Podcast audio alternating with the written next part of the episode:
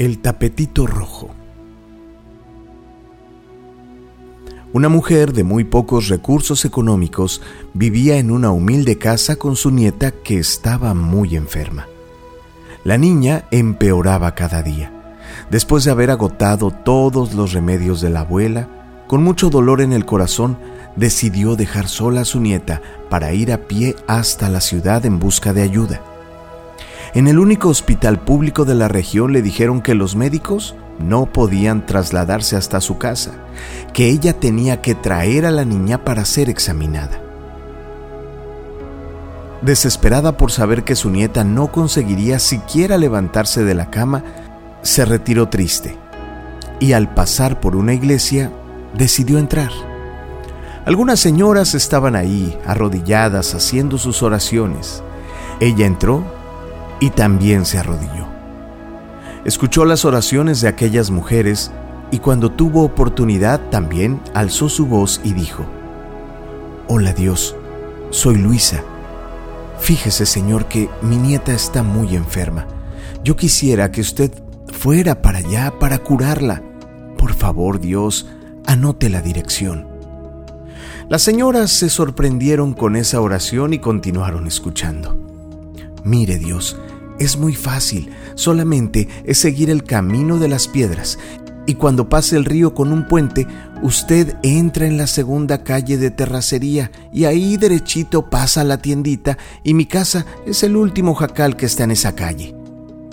Las señoras que estaban pendientes de la oración se esforzaban para no reír.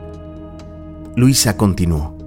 Mire Dios, la puerta está cerrada pero la llave está debajo del tapetito rojo de la entrada. Por favor, Señor, cure a mi nietecita. Gracias. Y cuando todas pensaron que ya había acabado, Luisa agregó, Ah, Señor, por favor, y no se le olvide colocar nuevamente la llave debajo del tapetito rojo, si no, pues no voy a poder entrar a mi casa. Muchas gracias, de verdad muchas gracias, Señor.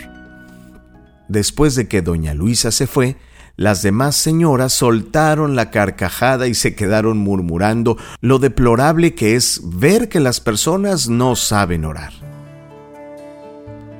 Cuando doña Luisa llegó a casa, no se pudo contener de tanta alegría al ver a la niña sentada en el piso jugando con sus muñecas. Hija, estás de pie. Y la niña mirándola cariñosamente le contestó, Sí, abuelita, vino un médico, estuvo aquí. Me dio un beso en la frente y me dijo que iba a mejorar. Él era tan hermoso, abue. Su ropa era tan blanca que hasta parecía que brillaba. Ah, y él te mandó a decir que sí fue fácil encontrar nuestra casa y que iba a dejar la llave debajo del tapetito rojo, como tú se lo pediste. Dios espera que hablemos con Él, que levantemos nuestra voz y que le digamos lo que hay en nuestro corazón. Él siempre está dispuesto a escucharnos.